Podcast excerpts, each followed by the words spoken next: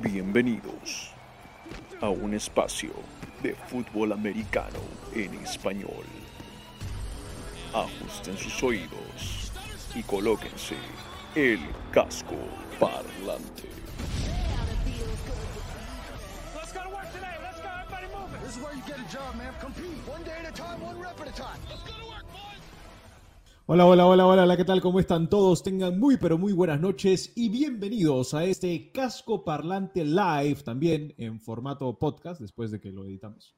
Am, que hablamos de la NFL, la National Football League, el fútbol americano profesional de los Estados Unidos, enteramente en español para todo el mundo de habla hispana, desde Alaska, sí, algún día nos seguirán desde ahí hasta Tierra del Fuego. Señoras y señores, un saludo para toda la gente que esté en el chat con nosotros. Mi nombre es Simón Carpio. Me pueden encontrar en mis redes como Cicalo Sports. Y por supuesto, conmigo el día de hoy, los pilares de este programa. Ustedes ya los conocen como el que nunca se va a vestir formal y el que al parecer se va a vestir con camisa todos los episodios de ahora en adelante. Ellos son Rodstad, Rodrigo Delgado de Mole Rod y David Thornberry, el pragmático. Mi querido Rod, Rodstad, ¿cómo estamos en esta linda noche? Bien, muy bien. martes? ¿Cómo, ¿Cómo estás, Simón? ¿Cómo estás, David? Muy bien. Hay que relajarse de vez en cuando, ya hay que dejar las camisas, los ternos de lado, porque es un momento para relajarnos. Y, bueno, y comentar lo que pasó pues esta semana 5, que hay cosas que se pueden rescatar y hay cosas que lamentar, por supuesto. Correcto, y lo vamos a estar repasando el día de hoy con nuestro clásico MPRD, mejor, peor, respeto y decepción de todos los martes. David Thornberry, ¿cómo estamos? ¿Cómo estamos esta noche? ¿Bien? ¿Bien? Muy bien, muy bien, gracias. Un saludo a todos. No sé qué me reclaman de la camisa, no sé qué vienen a hacer ustedes. Yo vengo a trabajar acá, por favor. Los oyentes se Oh. merecen el mejor esfuerzo. Oh, Que un saludo a toda la gente. Pura vida, Daniel, pura vida. Saludamos a la gente que está en los comentarios, mi querido Rod. ¿Quiénes están con nosotros ahora en la noche? Bueno, por el momento está el gurú Fernando Morris, que, bueno, reaccionó a tu apelativo de John Gruden. Este, Arturo, desde Perú, le va a los Rams. Alfonso Esparza, por supuesto, que siempre está con nosotros, fanático de los Chiefs, aunque un poco dolido. Carlos Bermejo, que claro, está puntualito y ya está feliz porque su equipo ha ganado esta semana. Un fuerte saludo sí, para ¿no? ti, Carlos. Sí. Este, y a Pierre Fernal, de los 49ers. Eh, está bien, ya está. Le está gustando lo que está viendo, por lo menos a largo plazo. Mariset, que nos acompaña nuevamente después de unas semanas de ausencia. Bienvenida, Daniel, pura vida. Y bueno, ahí ya están empezando los saluditos, ¿no? De Carlos Bermejo, también de Lucas Cáceres y José López, que está presente. Ya veremos por qué. Ya está, ya ha estado revisando desde la Tempranero, mañana los Tempranero. resultados y dijo, esta semana me la llevo. Un fuerte abrazo también para Lucas Cáceres desde Perú y por supuesto a Ramón Bonilla desde, desde México, que le va a Miami Dolphins. Por poco digo que era desde Miami. Correcto. Saludos a Carlos Alberto Bermejo. Correcto. Mi ex vive en Alaska. Es correcto. Señoras y señores, vamos entonces a pasar a nuestro segmento favorito. Lo tenemos desde la primera temporada de Casco Parlante y es nuestro mejor, peor respeto y decepción. Esta vez de la semana 5. Repasaremos rápidamente lo que ha sucedido en esta semana. Ustedes no tienen que hacer ningún anuncio antes de empezar, muchachos. No tenían que decir nada. A mí no me avisaron de nada. Así que si tienen que decir algo, aconsejo que lo digan ahora. Dale, David. No, no, si nadie va a decir nada en los comentarios, yo por acá no pasó confusión de comunicación. No pasó nada, no pasó nada. Bueno, no, sí, yo voy a decir algo. Teníamos un invitado especial esta noche que lamentablemente a los 20 minutos antes de empezar el programa, eh, por razones laborales, tuvo que fallarnos. Eh, sin embargo, se ha comprometido para estar con nosotros otro martes para hacer un análisis de alguna semana de la temporada. Así que a las personas que se han estado conectando, a las personas que por, su, por mi parte les he escrito de que teníamos un invitado esta noche, les pido disculpas, pero igual haremos nuestro mejor esfuerzo para hacer de este uno de los mejores programas que hayan escuchado de NFL. Justificada ausencia, no como las de Rod hace un par de semanas que no sabemos dónde está. ay, ay, ay, mejor no me van a hablar porque los llamaba cada rato, incluso los veía, así que mejor no hablemos. Muy bien. Muchachos, vamos a pasar a nuestro mejor, peor respeto y decepción. Si es que estos señores no han mencionado la identidad de nuestro invitado, es porque yo no sé quién es. y no me lo han querido decir. Así trabaja la producción de este Pero programa. di por qué. Pero di por qué no te lo hemos querido decir. No, dejémoslo ahí. No es, que no, lo, es que no te lo hemos querido decir, lo hemos dicho, solo que colgaste la llamada en donde estábamos teniendo la discusión. ¿Qué quieres que- Porque preferiste comer. Ahí está, mira el comentario de Carlos. A ver. Ajá. Dios mío. No. Está, el. Eliminator tal vez eliminó al invitado. No, no, no, no me lesionador. con Eliminator porque esta Lo semana ya vamos a hablar de los Eliminators. Se lesionó el coreback del equipo de David y se ha lesionado el nuevo coreback del equipo de Rodstad, así que no sé, no sé quiénes realmente serán los lesionators, muchachos. Tú, pues, tú le estás diciendo el mal a nuestros equipos, claramente. No, no, no. Bueno, Si estás vestido de negro todavía. Uno no puede tener un poco de luto, un poco de luto por la semana que he tenido. Señores, pasamos a lo mejor de la semana. Ahora sí, hablemos de lo que mejor nos ha parecido en esta semana 5. Rodstad, empieza usted. A ver, señores, esto es simple. Eh, los Bills venían a ser la mejor defensa de la liga en puntos permitidos por partido y Mahomes venía de tener un récord de 4 y 0 contra esa clase de defensas. Ahí les dejo ese pequeño dato de Rodstad. La revancha del título de la conferencia americana se dio el domingo por la noche y lo único que pudo hacer el clima era retrasar el inicio del partido más de una hora para demorar lo inevitable que era la contundente victoria de los Bills, sino la gran actuación, ya no solamente del equipo, sino de mi candidato MVP, que ya hoy es el candidato número uno MVP de toda la liga de Josh Allen. Solo necesitó completar 15 pases para lanzar más de 300 yardas, de los cuales los dos primeros cuatro intentos, dos de los primeros cuatro intentos fueron pases largos, más de 20 yardas, para 172 yardas y dos pases de touchdown en la primera mitad, completando tres, pas pases de touchdown y uno por tierra. Y ni qué decir de la defensa que venía haciendo las cosas bien en sus primeros cuatro partidos. Ustedes decían, no, que rivales paupérrimos, simples. No solo mantuvieron a los Chiefs en línea, sino que se dieron el lujo de anotar un pick six dentro de los cuatro, sí señores, cuatro robos de balones que tuvieron en el partido. Lideran la liga con 15 robos hasta el momento. Esta defensa de los Bills, que es cosa seria y es el complemento perfecto de la gran ofensiva que tienen, le entregó a Mahomes la derrota más abultada en diferencia de puntos de local en su carrera en temporada de regular. 18 puntos. Recordemos que perdió el Super Bowl por 22, pero ahí no fue en casa. Para mí, claramente, ya hay un nuevo dueño en la conferencia americana. Está para cosas grandes y se llama los Buffalo Bills, señores, que han anotado en sus últimos cuatro partidos 35 o más puntos. Los Bills se mostraron en cadena internacional que son mejores que los Chiefs, que su defensa mejoró, que Josh Allen puede lanzarles el balón y correrles por tierra, y lo hicieron en calidad de visita y en su estadio hostil y lleno. No me sorprende que los Bills hayan ganado el partido, lo que me sorprende fue en que en ningún momento, salvo al inicio, porque los Chiefs anotaron primero, el partido haya estado pegado. Esos son mis mejores. No tengo nada más que decir. Un Bueno, cigarrito le faltó ahí. me gusta Un que se mantenga, me gusta que se mantenga con los Bill Rodstad. Me gusta, me gusta. O- ojalá se mantenga igual con los Giants. ¿Qué cosa dice? No, no sé, no madre. sé. No te preocupes te que los dicho. tengo en mi decepción.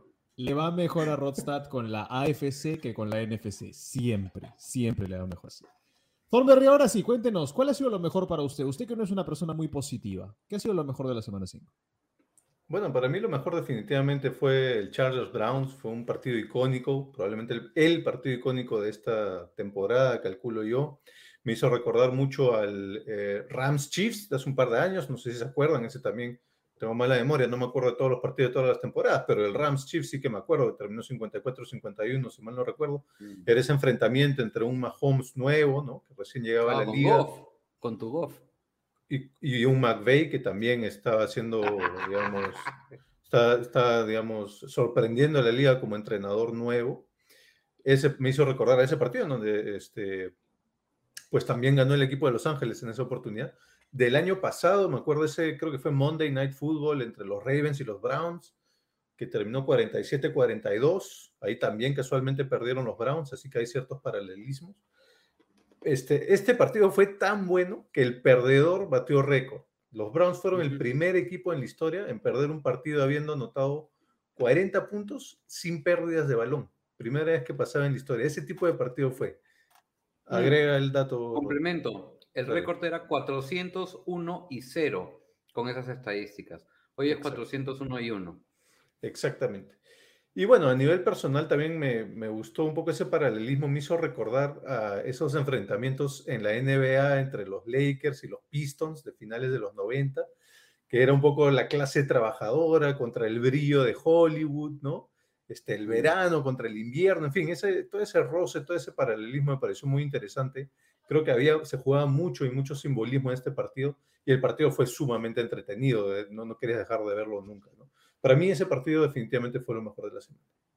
Muy Y, bien. y para complementar contigo lo, lo que decías, este, David, que fue, fue un partido de exhibición increíble, o sea, delicioso en todas sus expresiones y tenía de todo. Se intercambiaban la ventaja en innumerables oportunidades. Hubieron jugadas polémicas como la interferencia de Green a Williams, que muchos cuestionan de que fue al revés.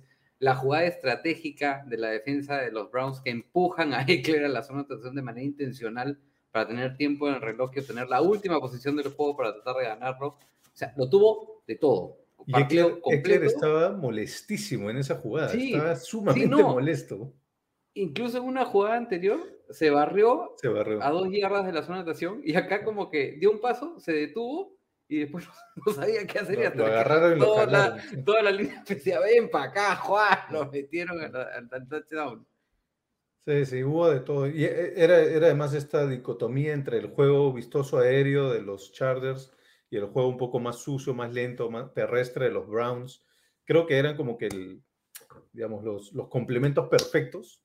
Y bueno, en esta oportunidad ganaron los Chargers, no siempre va a ser así, no siempre ese lado de ese tipo de juego va a ganar, pero me pareció bien, bien interesante todo ese paralelismo y el desenlace del juego. ¿no? Muy bien, muy bien. Me gusta. Ustedes han ido con los equipos más eh, hip, los equipos más populares, los nuevos equipos interesantes en la NFL. Me agrada, me agrada. Yo les voy a lanzar mi clásico tiroteo de lo mejor de la semana, muchachos. Ustedes díganme qué les parece. Y empezamos con mejor anotación de la semana. Hubieron touchdowns muy bonitos. Pero yo les voy a dar el mío, el que me pareció el más creativo de los touchdowns. Fue un flea flicker del conjunto de los Texans estaba arriba ya 15 a 9 sobre los Patriots en el tercer cuarto, faltaban todavía 11 minutos, y hacen un acarreo con Ingram por el medio, se para, frena, da un pase hacia atrás para Davis Mills y el novato mete una bomba tremenda de 37 yardas hasta la zona de anotación. Chris Conley atrapa ese pase, sigue vivo Chris Conley en la NFL, y así es como los Texans anotaron y se ponían arriba 22 a 9, de ahí terminaron perdiendo el partido 25-22, pero esa jugada en particular fue la mejor anotación de la semana, en mi opinión.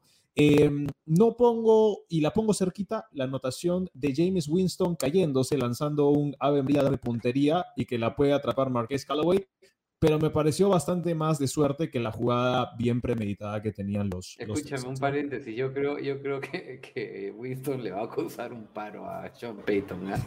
Ya van varias que terminan la jugada y a la hora de celebrar, que Sean Payton lo mira con una cara que lo ¿Qué demonios estás haciendo? Sí. Exacto. Creo que no, no es sostenible, ¿no? Pero vamos a ver, vamos a ver cómo les va. Eh, mejor acarreo de la semana. Aaron Jones se tiró un acarreo de 57 yardas en el último cuarto. Faltaban un par de minutos nada más. Rompió tacleadas y metió un stiff arm brutal al final del acarreo para llegar a la yarda 18 de Cincinnati con los Packers.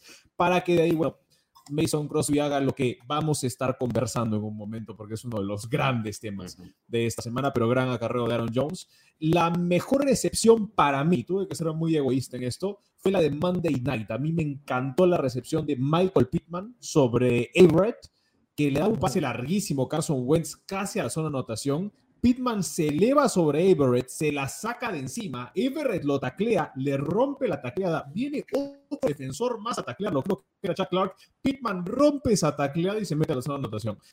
Es simplemente pura fuerza, pura altura, pura corpulencia la de Michael Pittman Jr. Me encanta ese receptor y creo que tuvo la mejor recepción de la semana. Eh, Me quedo yo con la te- mejor Yo te contrarresto esa con una que creo que fue los Cardinals, ahorita no me acuerdo, que tenía contra los hijos, no, una que tenía las dos puntitas de los pies justo dentro Rondell No, Moore. Moore. Sí. Se la comenté, casi se la comenté a, a Simón Inicios. Y no, yo lo que me refería era el touchdown de DeAndre Hopkins contra Josh Norman. me encantó el de Hopkins contra Norman, porque la pone Murray en una parte que nadie más la podía atrapar y Hopkins se la saca prácticamente de encima a Norman justo en la zona de anotación. Fue muy bonito. Lo de Moore, excelente como pone las puntitas. Un jugador novato. increíble. Excelente también conciencia para hacer eso. La mejor celebración de la semana, no sé si fue la mejor, pero me pareció la más curiosa. En el touchdown de los Eagles, que Jalen Hurts se mete a la zona de anotación para poder darle la ventaja a Filadelfia sobre Carolina, Hurts anota el touchdown, se para frente a la tribuna y hace el Superman. Y yo dije, no, es un tributo a Cam Newton, es un insulto a Cam Newton, es el Alabama Auburn, es esa rivalidad, o es, y esta es mi teoría, que Jalen Hurts es el nuevo Cam Newton.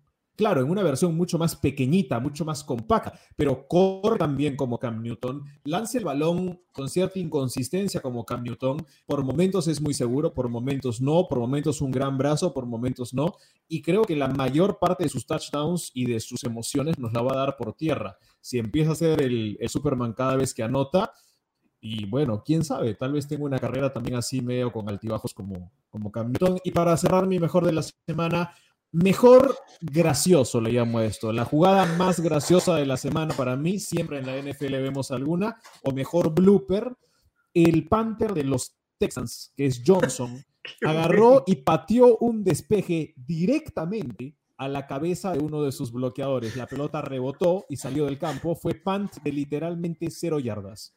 Hizo un punt de cero yardas, Johnson. Nunca antes visto. Eso es lo que le dio a los Patriots la capacidad de volver a, poder ganar el partido. Y Rodstad, a ti te gustó otra jugada muy parecida también.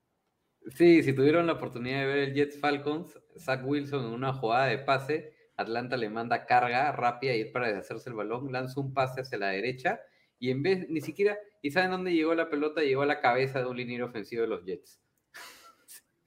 Igualito como el Panther en los Texans, pero en jugada de pase. Así que esos son para mí los mejores. del- Creo que hay de todo. Esta semana hubo de todo. Eh, y bueno, así todas las semanas vamos a ir repasando las, las jugadas más interesantes. Muchachos, vamos a leer los comentarios, por favor. Edgardo García desde México nos, has- nos manda saludos. Maricet, que es de la Ciudad de México y su equipo son los Chiefs, ahí han lanzado unos comentarios que vamos a poner para final. Lamar Jackson fue lo mejor, sin duda una remontadísima la que hicieron el, el día de ayer. Y yo les dije, Lamar y los Baltimore son devotos del Señor de los Milagros. Y señores, sí que se llegaron un milagro el día de ayer. Lilix, buenas noches, saludos de la Ciudad de México. Carlos Alberto Bermejo, el poder del lesionator presente hasta con los invitados. Bueno, se lo habíamos leído. Bills han mejorado con respecto al año anterior, dice el gurú, y llegaron el año pasado a final de conferencia. Sí, es el anteaño pasado llegaron a playoffs. El año pasado con final de conferencia, que es este año Super Bowl, ¿podrá ser? Maritset, sabíamos que así sería en el partido de los Bills, al menos no nos blanquearon. Hubiera sido un... Por favor, Allen no necesitaba mucho, nuestra defensa no detiene nada. Sinceramente, Allen no tiene ningún mérito. Maritset, no hables con la herida, por favor, no le quites. Boom. Y el mérito fue para todo el equipo. Era Josh Allen, era Emmanuel Sanders, era Dawson Knox, era Dix, era la defensa. Tú elige. Por Dios. En fin, Daniel Buenrostro. Saludos de la Ciudad de México, 100% Charger debe estar feliz. Increíble con lo que están haciendo con Herbert. Rams Cheese en México fue un partidazo, en, base a lo que decía David. ¿No? Mis Chiefs se repondrán. Espero sí, que estoy de acuerdo. Estoy de acuerdo. sí. Está bien. Ramón, todos sabíamos que los Bills iban a ser contendientes. Me sorprende mucho lo de los Chargers y Herbert. Sí, efectivamente. La nueva sensación del bloque. eh, me imagino que se refiere a los Bills, a Carlos Bermejo. Lo mejor fue el gurú. Algo, alguna afinación tiene Bermejo con el gurú que lo va, lo para, lo para referenciando todas las semanas. Ganarle a la peor defensa de la NFL. ¿Eso qué? Bueno, Bueno, ya les hemos entiendo- contado que los comentarios de Casco Parlante son mejores que Tinder. Así que por ahí, por ahí pueden Sí, hacer. no, entiendo, en- entiendo tu dolor, Maricet, pero bueno, te van a reponer y vamos a ver qué pasa si se vuelven a encontrar en playoffs. Señoras y señores, pasamos a lo peor de la semana, por supuesto. Este segmento siempre auspiciado por el negativismo, eh, la falta de optimismo, llámelo como ustedes quieren, del señor David Thornberg. Los pateadores, por Dios. ¿Qué, qué pasó con los pateadores? Bueno, primero los puntos extra. Definitivamente ese es un récord histórico. Se fallaron 13 puntos extra esta semana. Es la mayor cantidad de puntos extra fallados en la era del Super Bowl. Nunca se habían fallado tantos.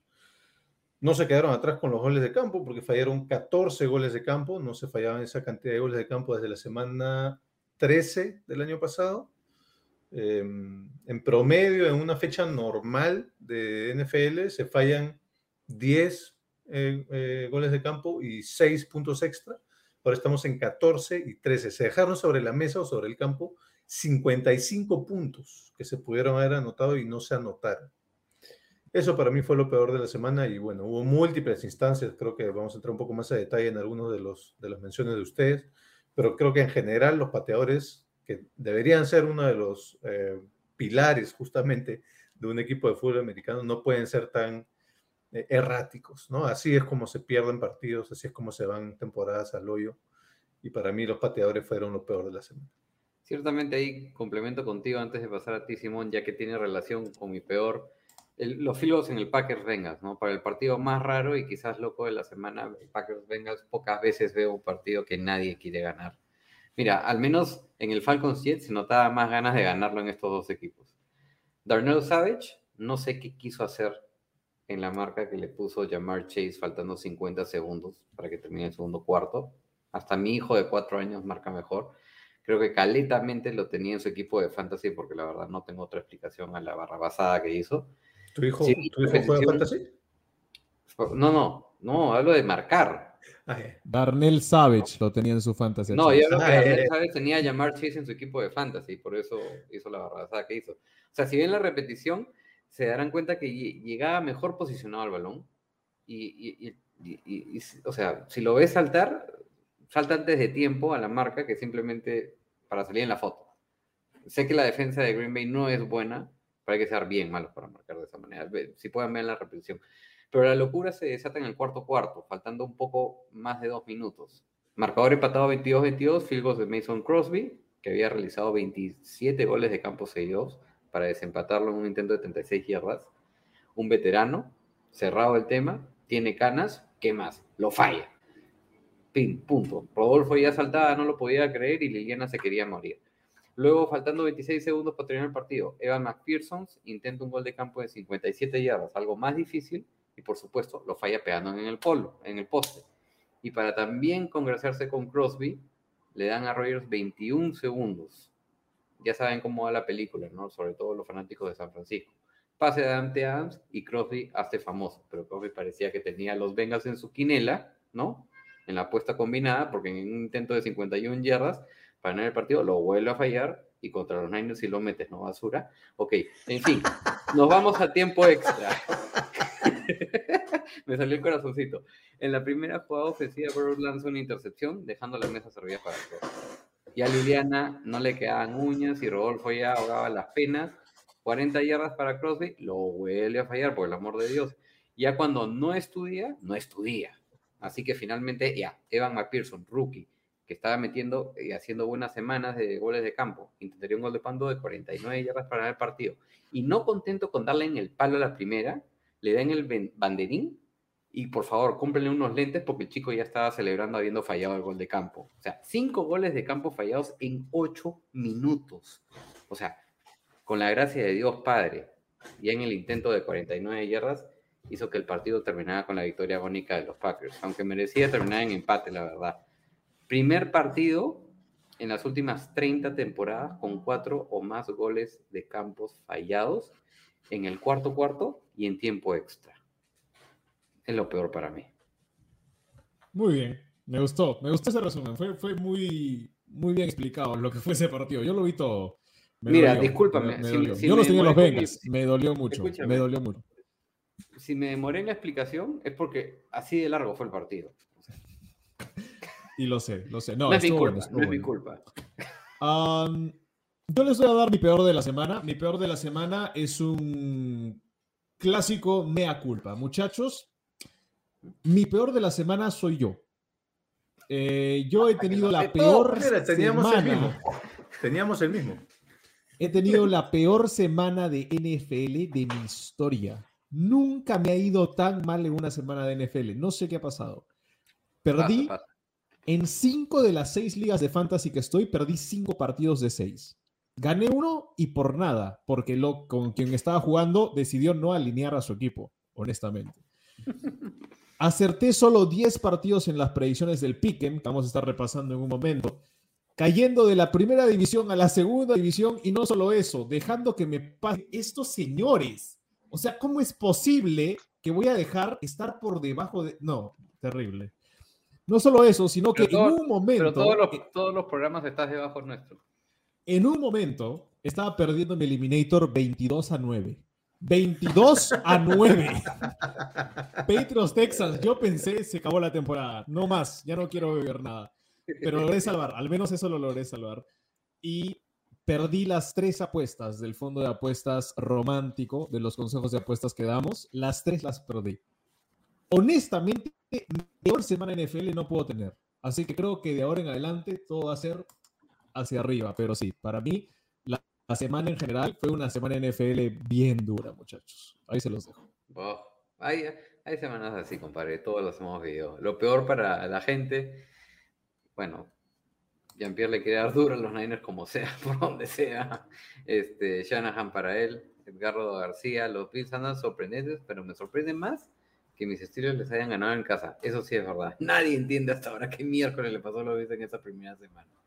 El gurú, recuerdo que el año pasado dije que en, en algún lugar, claro, ya ya está poniendo la, la excusa, ¿no? En algún lugar, no me acuerdo dónde.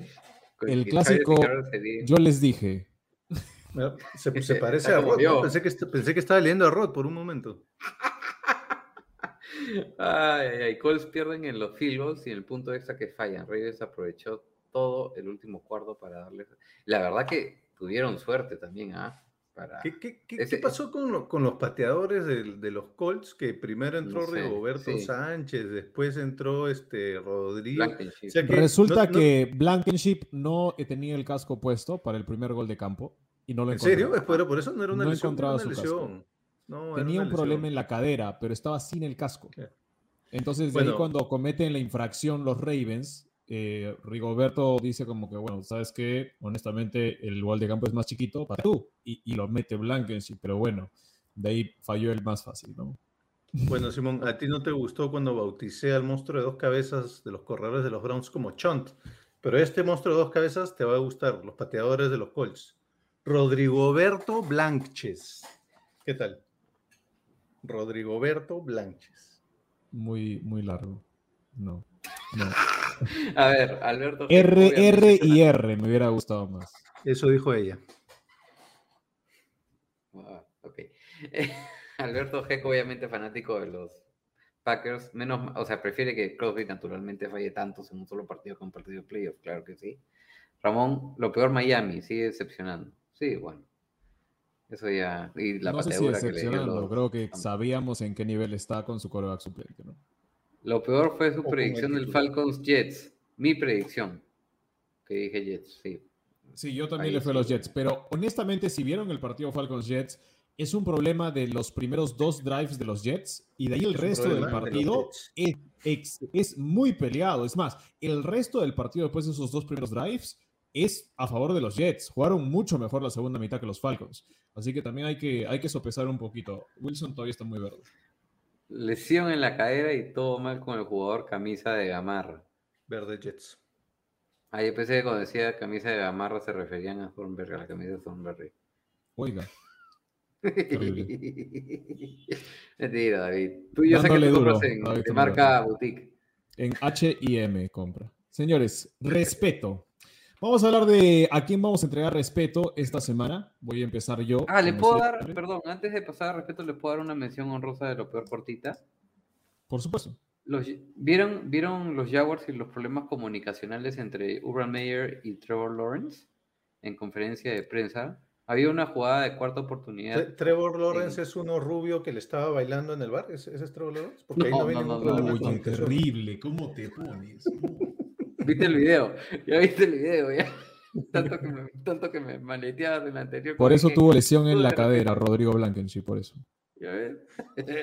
no, lo que pasa es que en conferencia de prensa le cuestionaron mucho a Urban Meyer que por qué en una cuarta oportunidad no hicieron un quarterback sneak y más bien hicieron una jugada para correr y perdieron yardas.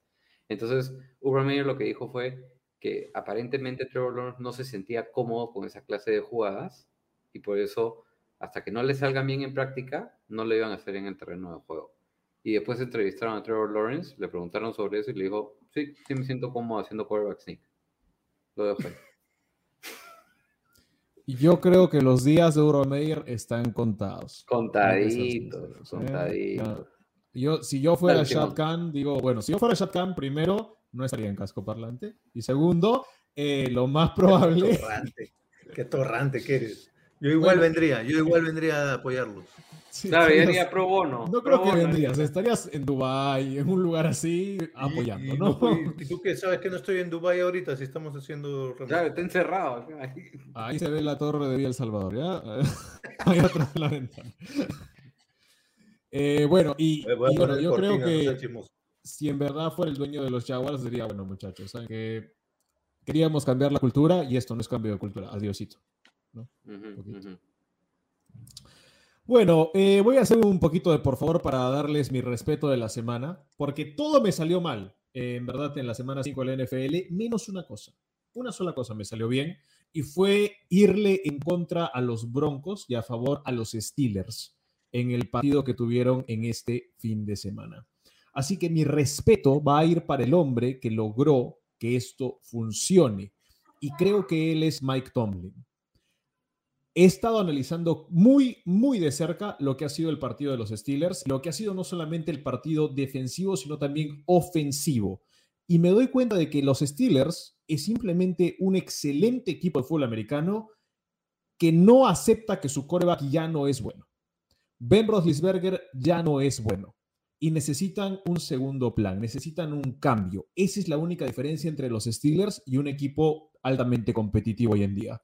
Y creo que Mike Tomlin se encarga de todo menos del coreback en este equipo y eso es lo que hizo que los Steelers le ganaron a los Broncos. Los Steelers en esta semana, siendo dudados por casi todos los analistas, tuvieron 7-2 en tercera oportunidad, 9.4 yardas por pase, que es tal vez su mejor récord de toda la temporada. Solamente una captura permitió la línea ofensiva, 2 de 2 en zona roja touchdowns, 33 minutos de posesión, se tragaron el reloj. Tienen que limpiar las penalidades, tuvieron 8 en este partido, pero creo que ya decidieron cómo atacar la temporada en términos ofensivos. Ben Roethlisberger decía, no puede pasar largo, pues conectó largo, conectó largo en un pase largo con Deontay Johnson, conectó en un par de pases largos más, apareció la presencia del novato Fryermuth, que ayuda a bloquear, que ayuda a atrapar. Lástima que Juju se ha lesionado y va a estar afuera al menos por cuatro meses, cirugía en el hombro para el receptor de los Steelers, pero yo creo que este equipo de los Steelers ha demostrado que a pesar de las lesiones en defensa, sigue siendo una defensa, en mi opinión, top 10 de la liga, que te va a golpear y te va a golpear muy fuerte. Y ofensivamente, te tienes que preocupar de muchas cosas. Deontay Johnson es preocupante, Claypool es preocupante, Najee Harris es el mejor corredor novato este año por lejos. Se los ha tragado a todos. Es un arma de doble filo. De ahí me cuentas cuál es tu candidato, pero en verdad, de lo que yo he visto de Najee Harris, bloquea, recepciona, eh, recorre, hace todo. Y viene Sunday night para Pittsburgh en casa contra los Seattle Seahawks de Gino Smith. Creo que los Steelers no necesariamente van a ir a playoffs, que no, creo que no necesariamente son un equipo con récord de 9 y 8, por más de que creo que pueden llegar con las justas, pero hay que darle mucho crédito a Mike Tomlin de que teniendo al peor coreback de su división y tal vez entre los cuatro peores corebacks de toda la conferencia, este equipo no va a estar a ese nivel. Este equipo va a estar muy por encima. Así que cuidado, respeto para Mike Tomlin y me gustaría darle más respeto si es que sienta a Ben Roethlisberger y pone un coreback mejor el próximo año, porque este año no hay. Yo pensé que me ibas a dar respeto a mí. Porque ahora dices, de repente llegan a récord de 9 y 8. Cuando yo, cuando yo decía que era récord perdedor, todos me querían chancar.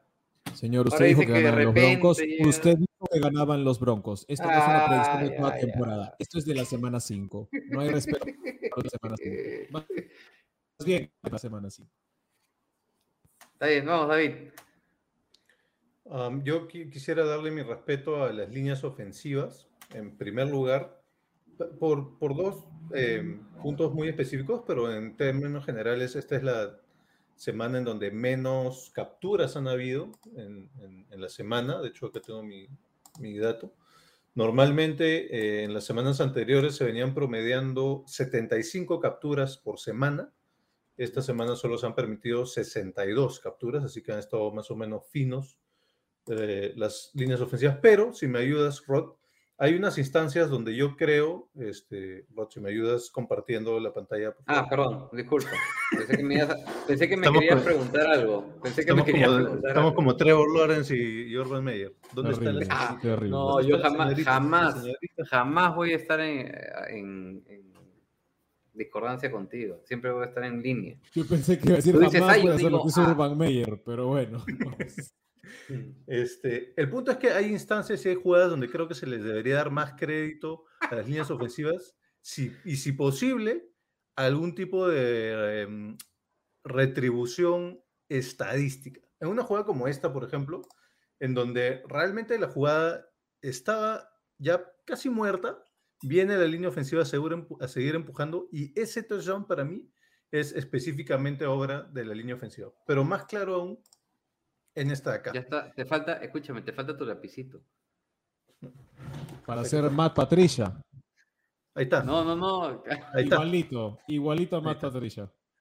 En esa jugada, Mattison ya, ya, ya se había rendido, ya lo iban a, a tumbar mucho antes de la zona de anotación. Y si no vienen sus linieros con toda la potencia desde atrás, esos dos, no hubiese sido este, anotación. Y anotaciones claves además. Así que quería darle un poco de respeto a las líneas ofensivas esta semana Había- que se lucieron.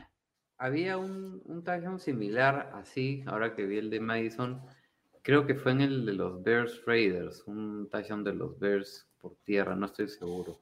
Creo que no Este, les damos suficiente crédito porque hay múltiples instancias donde Mm. o consiguen o ayudan a conseguir el touchdown o los primeros y dieces. Hay un montón de veces cuando hay jugadas de poder para primeros y dieces en donde viene la línea ofensiva y si ellos no, no empujaran desde atrás. La primera vez que lo, Mm. yo me acuerdo la primera vez que vi eso, cuando recién vi a fútbol americano, dije, pucha, pero lo van a matar a su propio jugador, pero Mm. ahí está la importancia de nunca rendirse, ¿no? Sí, Yo sí, te sí, digo sí. algo, creo que no les hemos dado mucho respeto en esta temporada de NFL porque han sido muy malas en general en las primeras cuatro semanas. Y ahora recién, como Por dice, en eso la semana. 5, esta semana recién hemos visto una mejora y debe ser porque no tuvieron pretemporada. Las líneas ofensivas requieren coordinación. Son cinco tipos, cinco personas individuales diferentes que tienen que trabajar al unísono. Entonces, si no les das una pretemporada como Dios manda, van a estar bastante perdidos las primeras semanas y parece que recién ahora están empezando a jugar como se debe. Exactamente. O sea, yo también había identificado que las primeras cuatro semanas habían estado flojitos. En esta me pareció que había una mejora, pero no hay, digamos, no hay estadísticas claras para demostrarte eso. Tiene que ser algo que tú has visto. Entonces, lo, que, lo que usé para igual poder decir que son mi respeto es esta estadística de los sacks, que esa sí es clara, que han permitido mucho menos capturas. Y bueno, este tipo de, de pequeñas jugaditas que han sido esta semana que me ayudan también a reforzar mi punto. ¿no? Muy bien, Matt. Perfecto. Está bien. Eh, mi respeto, a ver, es un respeto muy especial y creo que se lo tiene muy bien ganado. Eh, Gracias, Rod, gracias. Por fin, por fin. No sé ustedes, pero lo tengo, que- lo tengo a roto un poco, un poquito lag, o, o- o no. No, ¿en serio? Tú Ahí- estás ahí- en la- Creo que ya estás, ahí creo que lo viste bien. Ah, ya, qué bueno. Ya, el problema es Simón. Simón, no importa. No, mentira. Este, no, es un respeto que se lo tiene ya bien ganado. Me encantó que tras cinco semanas, Dan Campbell se haya visto envuelto de una manera emocional y única con su equipo tras la sufrida derrota del domingo contra los Vikings. Eh, le pido disculpas a CMDC, como lo tienen bautizado allá, eh, por haber elegido a los Vikings como mi eliminator. Los fanáticos de los Lions deberían sentirse orgullosos de tener en sus filas a un head coach de la talla de Campbell. Otorgó un mensaje sentido, se quebró mal. Para ello solo demostró que comparte el dolor que sentían sus jugadores. Por supuesto que podemos congraciarnos con ellos. Duele perder más de un partido de la manera como lo han hecho. Y aquí el dato, o sea, son el primer equipo en la historia en perder dos partidos en una misma temporada por un gol de campo de 50 o más yardas en la última jugada del partido. O sea, pero son un equipo con garra, tienen corazón y se nota que no son un equipo, di- o sea, ya se nota que son un equipo distinto. No merecen estar 0 y 5. Para mí tranquilamente deberían haber estado 2-3 a estas alturas. Me encanta lo involucrado y comprometido que está con este camerino de los Lions. Y lo que vi en la conferencia de prensa solo me permite afirmar que es una de las personas que más debe amar el fútbol americano en lo que haya podido ver a estas alturas hasta el día de hoy. Desde ya les digo que con este head coach, los Lions mejorarán año tras año. Y para los fanáticos de Detroit les digo, quédense tranquilos, que finalmente encontraron un head coach correcto. Por, para mí, que le den un contrato de por vida como head coach. Y ya me imagino. ¿Qué estás hablando, Rod? Es Pues ya, decir, bájale, bájale, bájale, decir. bájale. Estoy- Tranquilízate. Estoy down, Estoy emocionalmente envuelto en el momento, Thornberry, por favor. Tranquilo, Ya, tranquilo. ya- como tú, como tú comprenderás, como no comprenderás porque eres un pragmático, pero ya me imagino lo especial que va a ser ese baño de Gatorade y lo emocionante para todos cuando consigan su primera victoria, que por cierto, ya está por llegar muy, pero muy pronto. Este gesto merece mi respeto de la semana y es la otra cara de la moneda de con Mayer y los Jacks. Mira, mira, a ver, un ratito. El, Un- un ratito, primero, un el ratito, baño de Simón. ron. El baño de ron que se ha metido Rodstad. no de Gatorade. Total, totalmente de acuerdo con el respeto para Dan Campbell, eso sí. Que va a empezar a mejorar los Lions, no con Jared Goff. Si sigue con Jared Goff, va a Ya, seguir. deja, oye, ya, Y dos. déjalo, dos. ya, suéltalo, vos. Estos Lions, esta temporada, ¿se acuerdan? No, no sé en qué momento hicimos el comentario, pero era como que las mil y un maneras de perder. Y me recordó mucho a los Chargers de años anteriores que también tenían miles de maneras de perder. Y luego entendí qué es lo que ha pasado. El entrenador en jefe de esos Chargers que perdían de mil y un maneras distintas era Anthony Lynn, que ahora es el coordinador ofensivo de los Lions. Entonces, perfecto con Campbell. Cámbiame a Anthony Lynn y a Jared Goff antes de poder darles más respeto. Tanto respeto a este equipo que me pongo su gorra y naturalmente Matt Patricia acá a mi costado está resentido porque él no le ligó. Yo solo voy a decir No me digo que me se los- alegra que por fin te subas al carro. Ese respeto lo di yo hace un par de semanas. Pero está bien. Así es, me acuerdo, estaba de viaje cuando lo diste, te escuché. Correcto. Es que en verdad Dan Campbell, yo creo que es su primera experiencia como head coach. Es más, nunca fue asistente ofensivo como Mm. coordinador ofensivo, no fue, no fue coordinador defensivo. No ha Entonces- sido head coach. Tomar en cuenta de que recién está empezando en esto. Recién está sabiendo cómo se hacen estas cosas y recién sabe también lo emocional que es prepararte semana tras semana, romperte el lomo y perder. No es divertido.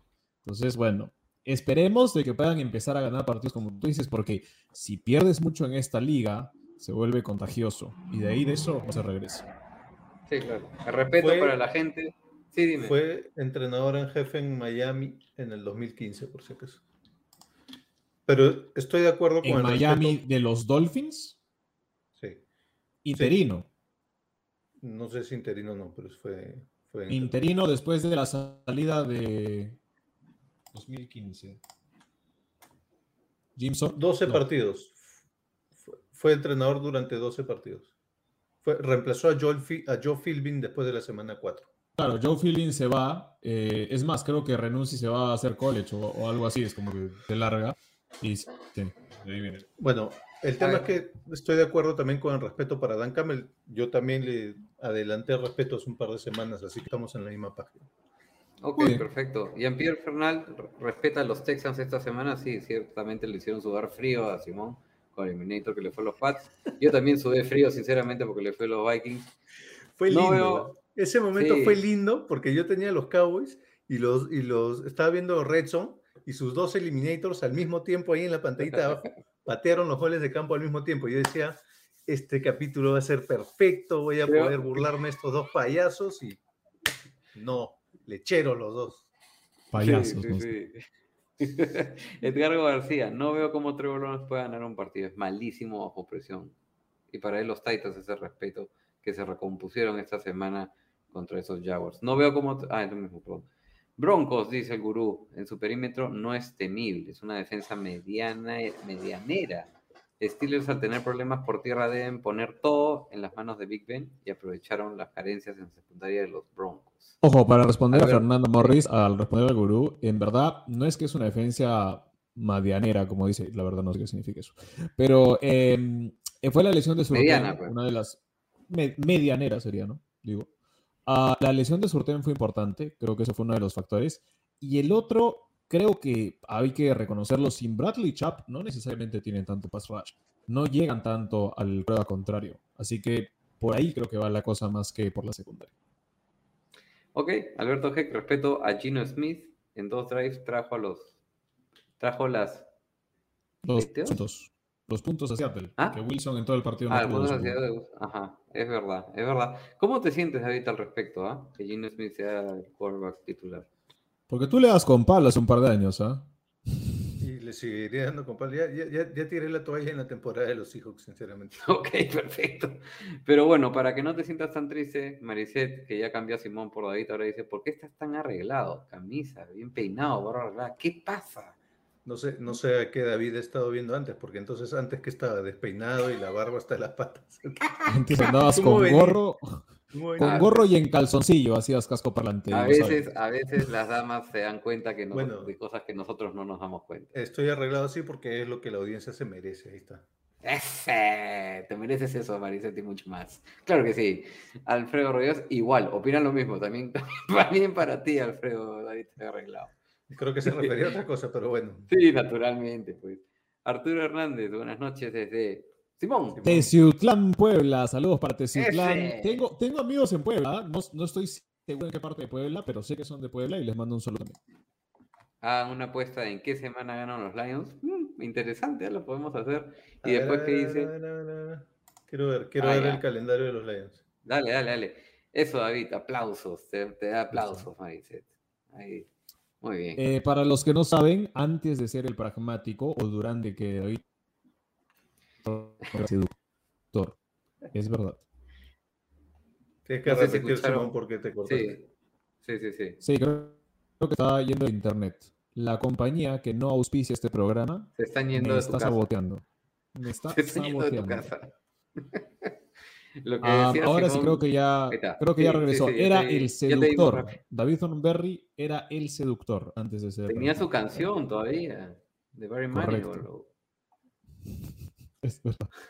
Am, señoras y señores, vamos a empezar con las decepciones de la semana, pero antes de entrar a las decepciones de la semana, es ese momento del casco parlante ¿Qué de los martes. Oye, me estás, me estás, oye, esto- mi plaje, mi plaje. No me pongas en evidencia. Terrible. Uy, señores y señores. Bueno, No, no, pero está- Eh, estaba viendo, mira, el, el- el calendario de los Lions para la apuesta bueno. que nos están diciendo. Busted. Señoras y señores, por favor, volvamos a la pantalla del Piquen de ESPN. ¿No quieren hacer si la apuesta de los Lions?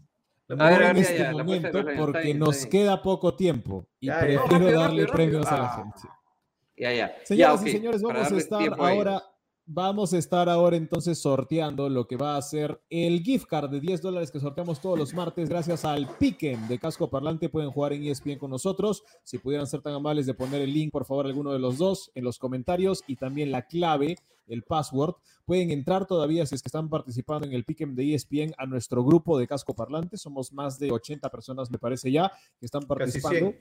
Somos casi, Casi 100. 100 ya, me gusta, me gusta eso. Y eh, entregamos premios todas las semanas. Esta semana, semana 5, hay una, dos, tres, cuatro, cinco, seis personas que lograron el puntaje máximo de 140 puntos. 140 puntos, es decir, 14 aciertos de 16 partidos. Felicitaciones a Marco Chacaliaza, Manuel Arevalo López, César Vizcarra Mac, Mauricio Carrera, José López y Naya Cori. Cualquiera de ellos que esté en Tengo el los comentarios en este momento Tengo, Y tengo el coloque. presentimiento que este, este premio se ve rapidito. y coloque en los comentarios un emoji. ¿De Apúrate. qué hacemos el emoji? ¿De qué hacemos el emoji? Algo, algo rarazo. Los Estoy Lions, haciendo Lions. largo. Ok. Un león, un león. Lo que quiero en el emoji es en números de Definitiv- emoji, en números de emoji, van a tener que poner el número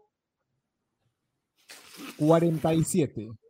47. 4 en emoji, 7 en emoji. Si ponen el número 47 en emoji, se llevan, señores, el gift card, eh, la tarjeta de regalo de 10 dólares del equipo de su preferencia de casco parlante. Los únicos que pueden participar son Marco Chacaliaza, Manuel Arevalo López, César Vizcarra Mac, Mauricio Carrera, José López y Naya Cori. 47 en emojis se llevan la tarjeta.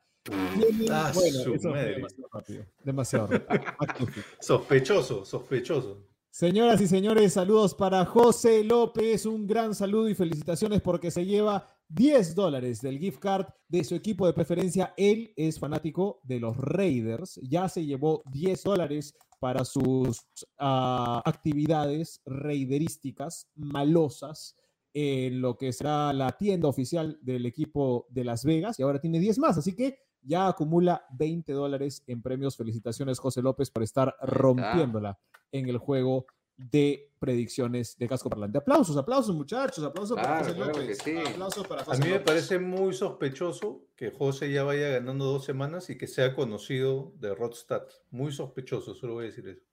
temible. Bueno, No entiendo, no entiendo qué va con eso, pero bueno. bueno, señores, Vamos, eh, vamos, espérate, antes vamos a la apuesta del calendario. Anda al calendario rapidito de los Madre, Lions. te emocionaste. Claro, sí, me pareció una buena idea. Espera que lo Eh, agrando para ti, Rod, un ratito. No, yo le veo perfecto, es para el ciego de Simón. Ahí está. ¿le ganan a los Bengals en casa, sí o no? No. Mm, No. hmm. Está difícil. Le ganan a Pittsburgh, a los Steelers en Pittsburgh para mí en la semana. Ay, Dios mío. Diez. Hay ¿Qué que estás hablando? Hay que ser. Lo estoy diciendo, pues, ¿cuál es el problema?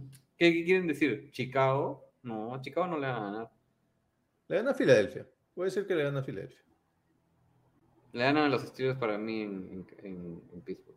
Voy a ser generoso y voy a decir que le gana a Filadelfia. No creo que le ganen a Filadelfia. Pero entonces, ¿hasta dónde te vas? Hasta los Falcons. Ya hasta la 16. Falcons Lions, eso es un partido más malo. Creo que ganan un partido todo el año y le ganan a los Falcons de visita en Navidad. Ahí, su regalo. Campbell. Ya, ahí están nuestras opciones. No, lo que pasa es que yo he dicho Pittsburgh porque, mira, no quiero, no quiero. Porque odias a los Steelers, porque No quiero- odias a Mike no, Tomlin. No, no, no, no, no, no. No quiero ser Simón, pero creo que a esas alturas van a dar varias lesiones y varias bajas en ese equipo. Uh, Yo te digo algo, me gusta cuando la temporada sigue avanzando, hay lesiones, hay bajas, los Steelers mejoran cuando todos empiezan a caerse. Sí, Ya sobre pasado todo, sobre todo el año, sobre todo el año pasado, claro. Empezaron con 6-0. Mejoraron. Empezaron bastante. 11 y 1 y de ahí creo que ganaron dos más al final. Dos más. ya. Bueno. Señoras y señores, pasamos a las decepciones de esta semana. Vamos a hablar acerca de qué nos ha decepcionado en esta semana 5 de la NFL. Mi querido Rodstad, además de que me decepciona que utilices esa gorra, ¿qué te ha decepcionado? ¿Cómo? ¿Qué? Bueno, en fin. Eh, a ver, eh, Sam Darnold en Carolina, los Carolina Panthers que perdieron contra los Eagles. ¿Cómo es posible que anotes en la primera mitad 15 puntos y en la segunda mitad solo anotes 3 puntos cuando tu equipo en defensa eh, te da oportunidades muy provechosas? Creo que fueron dos intercepciones. ¿Y qué hiciste tú? Lanzaste también intercepciones. Estaba perdido en el terreno de juego. Para nada se parecía a, a un quarterback top 5 como había venido estando por lo menos en, juegos de fantasy. Eh, se puso nervioso cuando escuchó a Simón la semana pasada que los dio como candidatos a entrada postemporada el año pasado, eh, este año parece, o, o quiso quizás congraciarse con Trevor Lawrence y Zach Wilson lanzando tres intercepciones en ese partido, dos de ellas a Darius Slay. Eh, es una decepción para mí y la, empato con lo que le pasó a los Giants, ¿no? ¿Podrían los Giants tener un peor año al que están teniendo ahora? No solo han podido, no podido ganarle a nadie, en- o sea, figurativamente hablando, sino que para mala suerte, con las lesiones, no les da tregua. O sea, se vuelve a lesionar Saquon Barkley por un tema del tobillo. Menos mal que fue lo que llaman los americanos un low ankle sprain y no un high ankle sprain. Generalmente se cura más rápido un low ankle sprain. Eh, porque el caso específico es Carson Wentz, con las dos lesiones que tuvo en el tobillo. Una fue low, otra fue high. La low ya se curó y la high todavía le sigue. Eh, independientemente de eso, Daniel Jones también sale del terreno por contusión y Kenny Golladay también se lesionó por un tema de la rodilla. Y no contentos con eso, Kadarius Tooney, que venía haciendo un gran partido, incluso algunos lo consideran un gran prospecto comparándolo con Tyreek Hill, tuvo una actitud en particular imperdonable que lo dejó fuera del partido. Le quiso meter un golpe con casco y todo al safety de Monta Casey de los Cowboys. Y posteriormente, claro, pidió disculpas por redes sociales de organización, dueños, compañeros y a la fanaticada. Van a evaluar si le aplican una multa, pero lo que sí sabemos es que no habrá suspensiones posteriores para partidos en lo que es eh, la liga, ¿no? Y aquí el datito, un datito importante que, que, me olvidé mencionar cuando mencionaste, Simón, lo de, lo de las recepciones y cuando hablamos de los Cardinals. Algo importante mencionar es que los Cardinals están 5 y 0 por primera vez desde 1974, cuando eran los St. Louis Cardinals. Así que sigue invicto este equipo y creo que vale la pena mencionarlo. No, no es excepción, claramente, es algo positivo, pero no quería dejarlo de lado. Muy bien, me parece muy bien. Muchas gracias, Rodstad, por sus decepciones de la semana. el experto en decepcionarse es David Berry, mi querido pragmático. ¿Qué te decepcionó esta semana? Mi decepción es el sufrimiento compartido, señores. Pensé que iba a ser divertido que le apostáramos al over de nuestros tres equipos, los Seahawks, los 49ers y los Pats.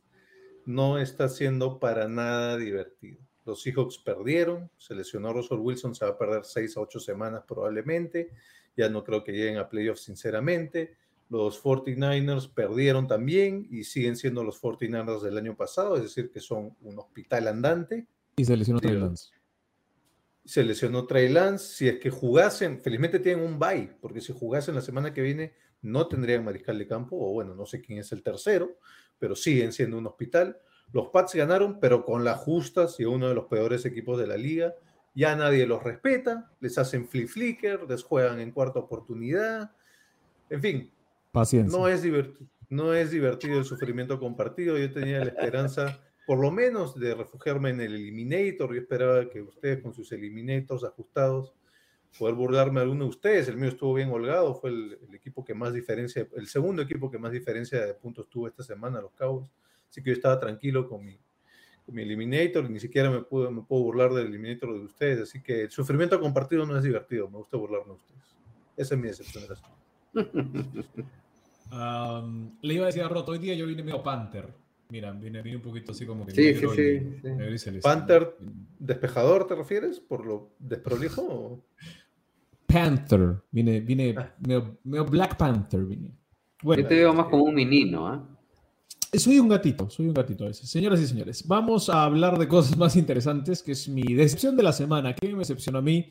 Se habló mucho de los pateadores esta semana. Ah, los pateadores son lo peor de la semana. Hay un comentario de Lucas Cáceres por ahí que también dice, los kickers son lo peor de la semana. Creo que hay que tomar un poco de contexto acerca de lo que verdaderamente fue malo esta semana. Y fue la actuación de cuatro corebacks, no durante todo el partido, pero en el momento más importante del partido. Drive para ganar o empatar el partido. Cuatro corebacks no dieron la talla. Cuatro corebacks no hicieron lo que tenían que hacer y empezaremos con Joe Burrow, que después del milagro de que Crosby falle gol de campo, y bueno, Pearson también lo falló, van a tiempo extra y a Joe Burrow lo primero que le dicen es ganas el volado, tú tienes la pelota. Eso es una enorme ventaja contra Aaron Rodgers. La defensa de los Packers no detenía a nadie. Tenías que haber llevado esa pelota, haber anotado un touchdown y cerrado el partido antes de culpar a un pateador novato o antes de culpar a Crosby del otro lado. Y lo que hizo Joe Burrow es en su primer pase lanzar una intercepción en tiempo extra. Eso es imperdonable, porque la, la, intercepción fue malísima. Simplemente no vio al defensivo en la cobertura y se la dio.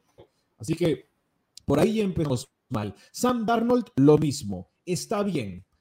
Te dormiste durante casi toda la segunda mitad. Pero ya la pausa de los dos minutos, en realidad ni siquiera había llegado la pausa de los dos minutos, dos minutos y tres quedaban en el último cuarto abajo por tres puntos, Darnold tienes la chance de hacer el drive para al menos empatar el partido, para tratar de ganarlo. Tienes las armas. Los Eagles estaban un poquito golpeados. ¿Y qué hace? Intercepción. Intercepción de su, propia 35. Tenía que avanzar cuánto para patear un gol de campo? ¿30 yardas tal vez? Y no, lanza una intercepción. Teddy Bridgewater. Teddy, 27 a 19 abajo. Lo trajiste de vuelta a tu equipo, ocho puntos abajo. Hay que anotar y conseguir dos puntos ahí en la conversión. Sí puedes, Teddy. Estás en la yarda 3 de Pittsburgh. Última chance, 11 segundos por jugar. Cuarta y tres. Intercepción. No puedes tomar esa clase de decisiones. Tienes que ser el que ayude a ganar a tu equipo. Tienes que ser el que tome esa decisión de voy a vencer a la defensa contraria. Y lo peor, que no fue una intercepción, pero fue la peor actuación de un coreback en el último drive, fue Baker Mayfield inaceptable que agarres una pelota, gastes un minuto 26 de reloj en 8 jugadas y avances 21 yardas. En el último drive, cuando tienes que votar, que valía gol de campo. Decepcionante es el internet, Simón. Se molestó más que tú con los Saints la semana pasada, creo. Bueno, mientras, Sí, eso, eso, le pasa, eso le pasa por quejarse de mi internet semana tras semana. ¿Te das cuenta? De mis cortes. pero bueno. Todo ha pasado la semana 5. No, pero les digo, ¿cómo es posible? Un minuto 26 del reloj y agarras 8 jugadas para 21 yardas, eso es un medio de menos de 3 yardas por jugada. En el último drive, tienes que lanzar la pelota hacia adelante, tienes que buscar la manera de conseguir la mayor cantidad de yardas. Y los Chargers estaban jugando defensa suave porque obviamente no quieren que les anotes, prefieren que cojas yardas. Inaceptable el trabajo de Baker Mayfield en ese último drive. Mal trabajo en el último drive, no en todo el partido. No en todo el partido porque Joe Burrow tuvo algunos momentos muy buenos. Darnold en la primera parte estuvo muy bien. Bridgewater trajo al equipo de vuelta y Mayfield se jugó un partidazo en general. Pero en el último drive es donde tú te ganas realmente los galones, donde hay la diferencia entre un Josh Allen, entre Mahomes, entre un Arroyo, que es un Brady, resto de la liga. Y hoy en día dentro del resto de la liga están Burrow, está Darnold, está Bridgewater y está Mayfield. Y no van a subir al siguiente nivel si no comienzan a ganar esa clase de partidos. Muy bien, ¿qué dice la gente? A ver, bueno, eh, cuando ganó José López y mencionaste el comentario, me imagino, David, que qué raro que me conozca, reiderísticas. Eso, porque yo dije, yo dije eh, reiderísticas, sí. También pudieron haber sido reiderosas. Es parte del encanto del programa, nos inventamos palabras. Eh, para el gurú, bueno, él cree que los Lions le ganan a los Eagles, igual que David. Una chiquita también que leímos para sus claro que sí. Edgardo García, los Lions no ganan en Pittsburgh. Noviembre siempre es el mejor mes de los Steelers. Interesante, voy a investigar eso para mi motivo. Lucas Cáceres, han estado con mala suerte los Lions. Le ganan el segundo partido a los Bears. ¿Ok? Hola Liliana, ¿cómo estás? ¿Qué tal? Saludos no. a Liliana. no, Liliana, ya, perdiste. No, qué bonito tenerlo un martes. En verdad, los primeros cuatro martes de la temporada sabemos que estado trabajando. Liliana Márquez, amiga y compañera del programa. Nos encanta por, por fin tenerte, tenerte martes. Justamente este martes no, te fue bien, ¿no?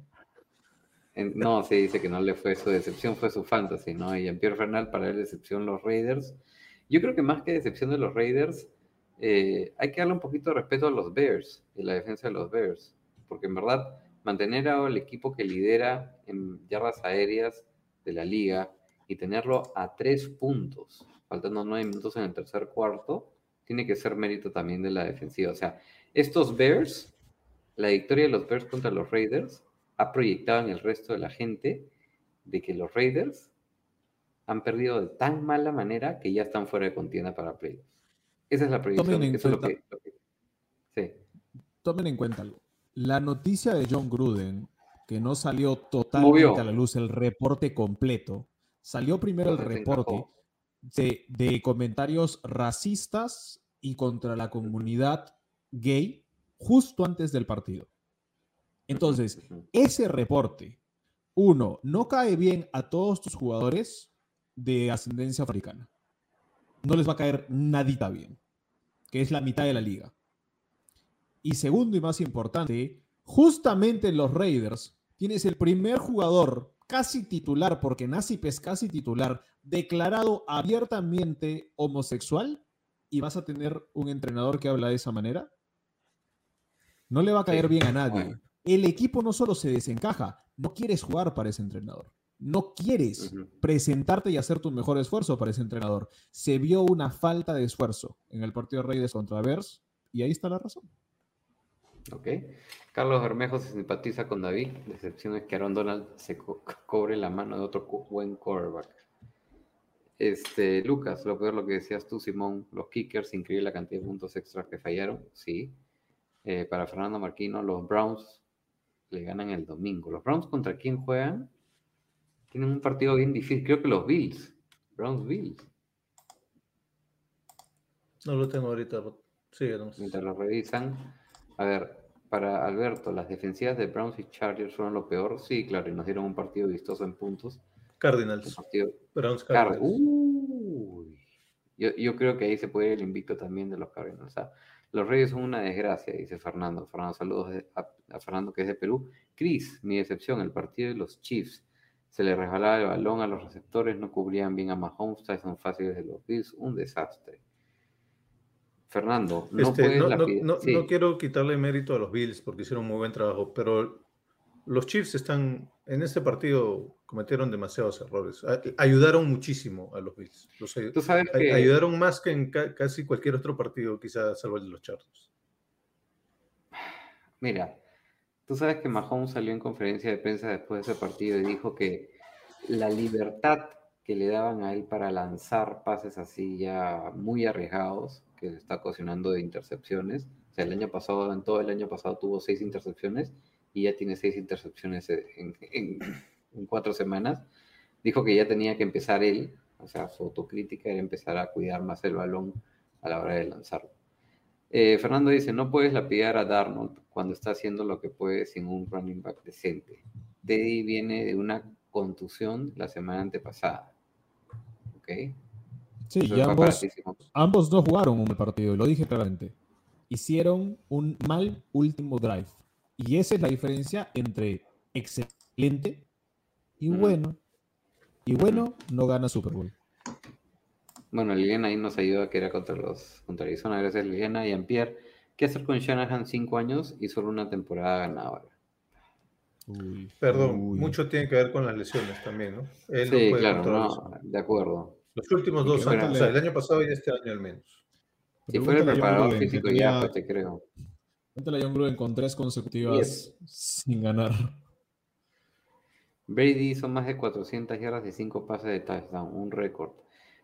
¿Quién en... Ah, ya. Baker Mayfield, creo que en todos los partidos que ha tenido, ha lanzado hasta ahora 4 pases de touchdown. Y Brady en un solo partido hizo 5. Sí, no, se jugó un partidazo Tom Brady, en verdad. No lo El tuvimos problema- entre lo mejor, porque creo que ya estamos acostumbrados, pero Sí, había es que mencionarlo, ¿no? habitual. Es Y habitual ahí para está, él. Ahí está Fernando este, Simón. El problema del último drive lo ganas con una buena línea ofensiva y un buen running back que se come el tiempo.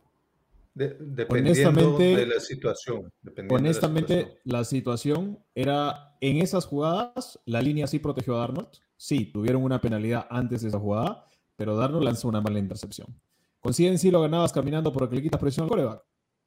Puede ser, Puede ser. pero este juego tiene eso, de que tienes que ganar contra las adversidades. Y hay corebacks que no están teniendo los mejores equipos y sí lograron ganar en el último drive. Y te doy un ejemplo tonto. Mac Jones. Mac Jones tiene un equipo en el que no hay receptores. Así de simple. No hay receptores. Y en el último drive fue y ganó el partido. Esa es la diferencia. Eso es lo bonito, pero eso es lo bonito de este, de este programa, que dice que los, comenta- los comentarios difieren a veces de lo que cosas que decimos, pero doy no los otro dejamos ejemplo. de lado. Lo, Les doy otro lo- lo ejemplo que me gusta contestamos, lo conversamos, lo debatimos, no hay ningún problema. Ustedes son la esencia de este programa también. Y quería complementar con esto. Carson Wentz se jugó un partidazo el lunes por la noche y puso a su equipo en posición de ganar ese partido y lo falla Blankenship. Es culpa del pateador. Ahí no hay excusa. Y Lamar Jackson hace lo mismo. Y Carson Wentz no podía quejarse de decir, oye, mi defensa tiene tres jugadores en la secundaria lesionados, los cuatro titulares. No, igual fue y lo trató de ganar y casi lo logra. Entonces, por ahí va la cosa, creo yo. De que hay que ver si esto se repite. Por ejemplo, en la carrera de Arnold y en la de Burrow son bastante jóvenes. En la de Bridgewater, yo no lo he visto a Bridgewater tener muchos drives de ganar el partido en el último drive. No los ha tenido. Entonces, claramente no es un coreback que realice mucho eso. Y Mayfield, todavía joven, tampoco tiene esa capacidad. Entonces, vamos a ir viendo. Algunos mejorarán y otros se mantendrán de media tabla, pues, ¿no? Muy bien. ¿Qué más? Partido de jueves por la noche. ¿Quién gana? Ajá. Bucks en Filadelfia. Ganan los Bucks, digo yo. Sí, claro. Es más, si quieres te, te regalo 8 puntos. ¿Qué? Ocho ¿Tanto? Ok. Ya, 5.5 ya. Eliminator, dices. No, no los tengo como eliminator de la semana. Yo ya los usé, así que puedo usarlos. A ver, espérate, puede ser, ¿ah? Ganan Bucks, yo digo ganan Bucks también. En mi predicción está que ganan los Bucks este jueves. Pero eh, creo que el partido va a ser un poquito bajo de puntos. Creo que la defensa de Filadelfia, calladita, está siendo de las mejores de la liga. Hay que darle crédito a lo que está haciendo la defensa de Filadelfia.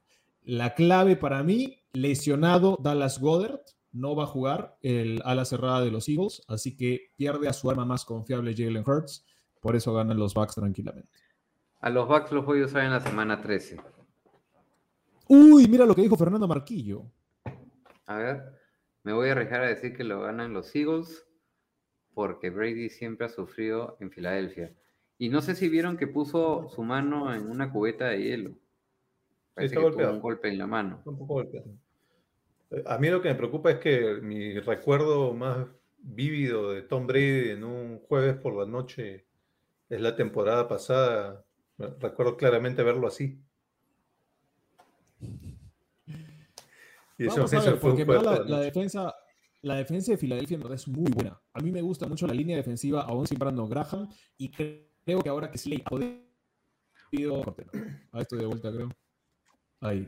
Ahora que Slay ha podido interceptar un par de pases, eh, creo que ya empieza a jugar como Filadelfia quería que juegue. Tienen buena secundaria y, y los apoyadores no están mal. Es un equipo Filadelfia que permite gran cantidad de yardas por tierra por juego, pero no para carreo. Está perdido porque ellos arrollan después de ya golpearlos demasiado con el juego por tierra. Y es una de las mejores defensivas por aire de la liga.